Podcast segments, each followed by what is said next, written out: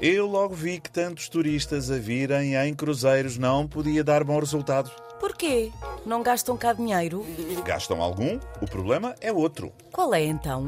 Portugal está entre os países europeus com maiores níveis de poluição por óxidos de enxofre emitidos pelos navios de cruzeiros.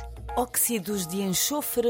São gases altamente tóxicos. E o que podemos fazer? Ora, ficamos enxofrados